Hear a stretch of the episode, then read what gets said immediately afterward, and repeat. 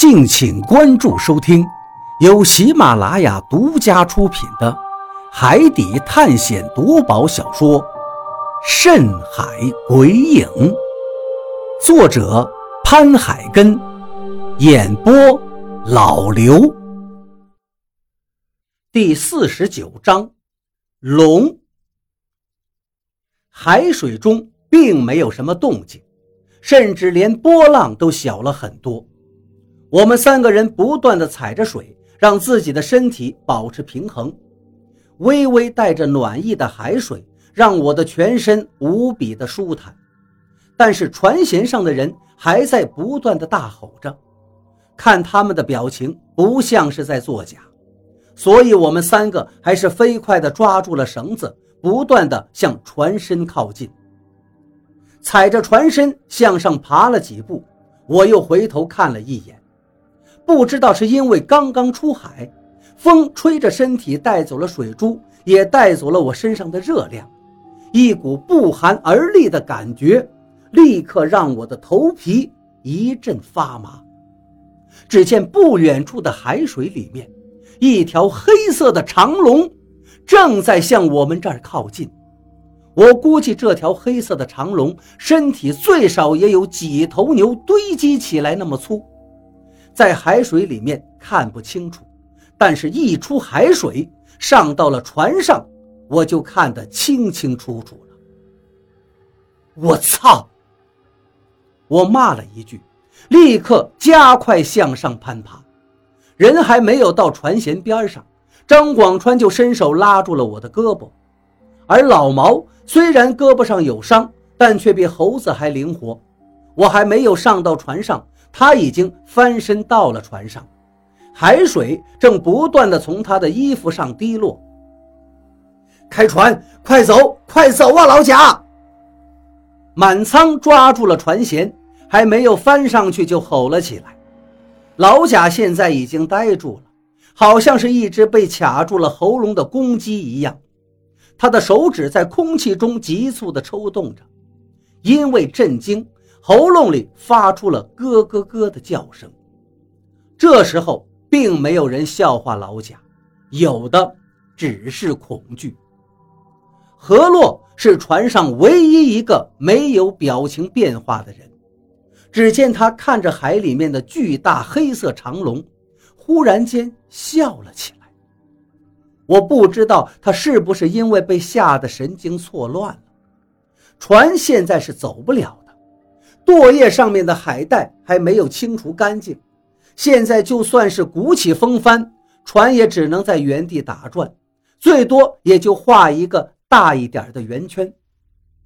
老毛已经操起了一根鱼枪，全神贯注地盯着海面，但是鱼枪这东西对付大一点的鱼都不行，更别说海水里那个巨大的黑色长龙了。说不定鱼枪还没有扔出去，那条长龙就把渔船卷起来了。我已经能想象得到，渔船在下一刻被巨龙的身体卷起弄断的情形，甚至耳边已经出现了木板咯吱咯吱的声音。我日你仙人！张广川这时候也在不断的萎缩。他站在老毛的身后，手里拿着一根木头，看样子他要准备殊死搏斗了。黑色的长龙直接到了渔船的底部，我的心压抑到了极点。但就在这时，何洛轻飘飘的一句话，让所有人都面面相觑。一团海带有什么好吓人的？你们这些人还真的是，老毛手里面的鱼枪已经狠狠地投了出去，但是并没有像想象中的鲜血飞溅的场面，鱼枪反而在海水里无力地沉了下去。用绳子拉了几下鱼枪，直接就带起了几条墨绿色的肥大海带。我赶紧向海水里面看去。刚才只是看见一条黑色的长龙，又因为惊慌没有敢仔细看，现在仔细看过去，这海水里面哪是长龙啊，分明就是一团团纠缠在一起的海带，肥大的海带纠缠到了一起，组成了一条黑色的长龙。如果不仔细看的话，绝对会被吓。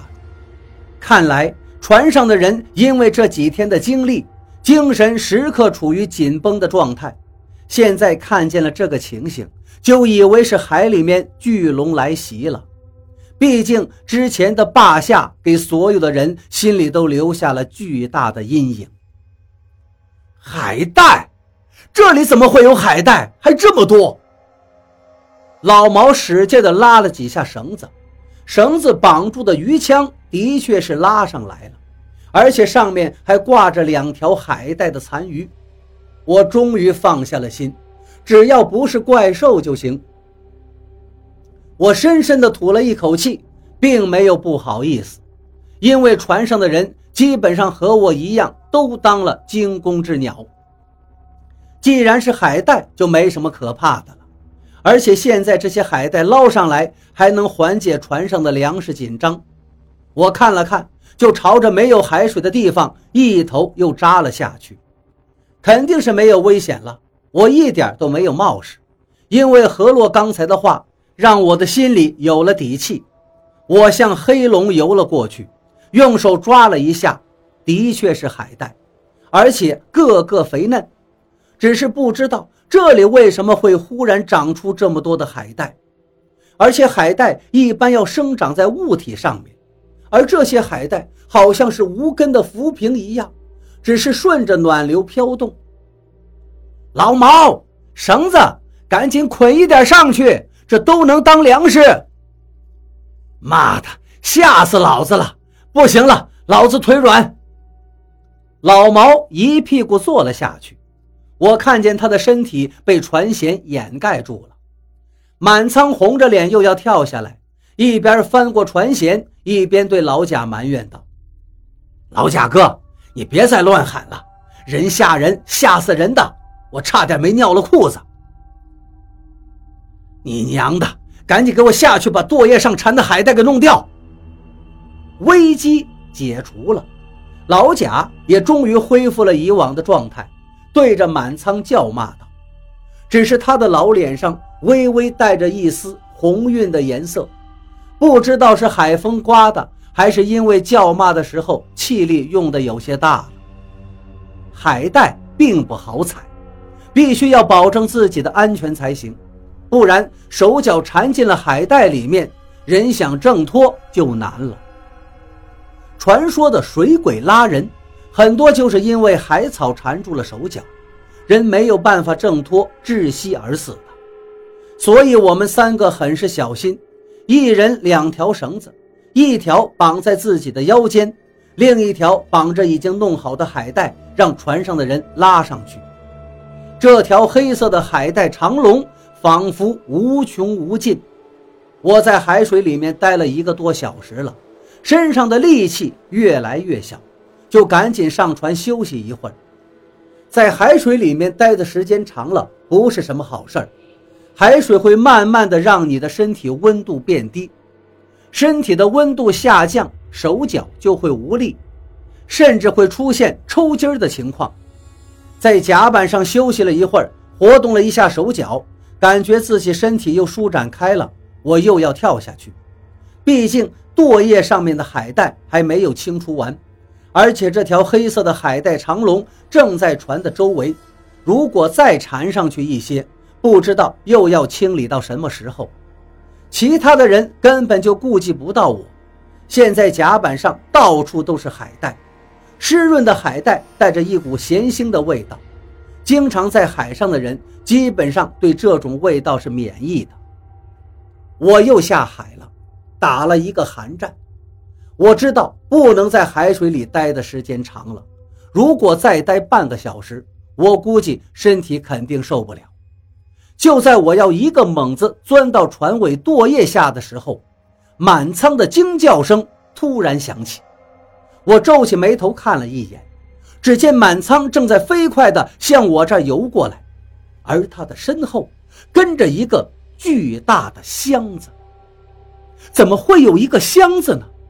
而且这箱子看上去好像还不是木头的，而且好像是有人控制一样，一直跟在满仓的后面。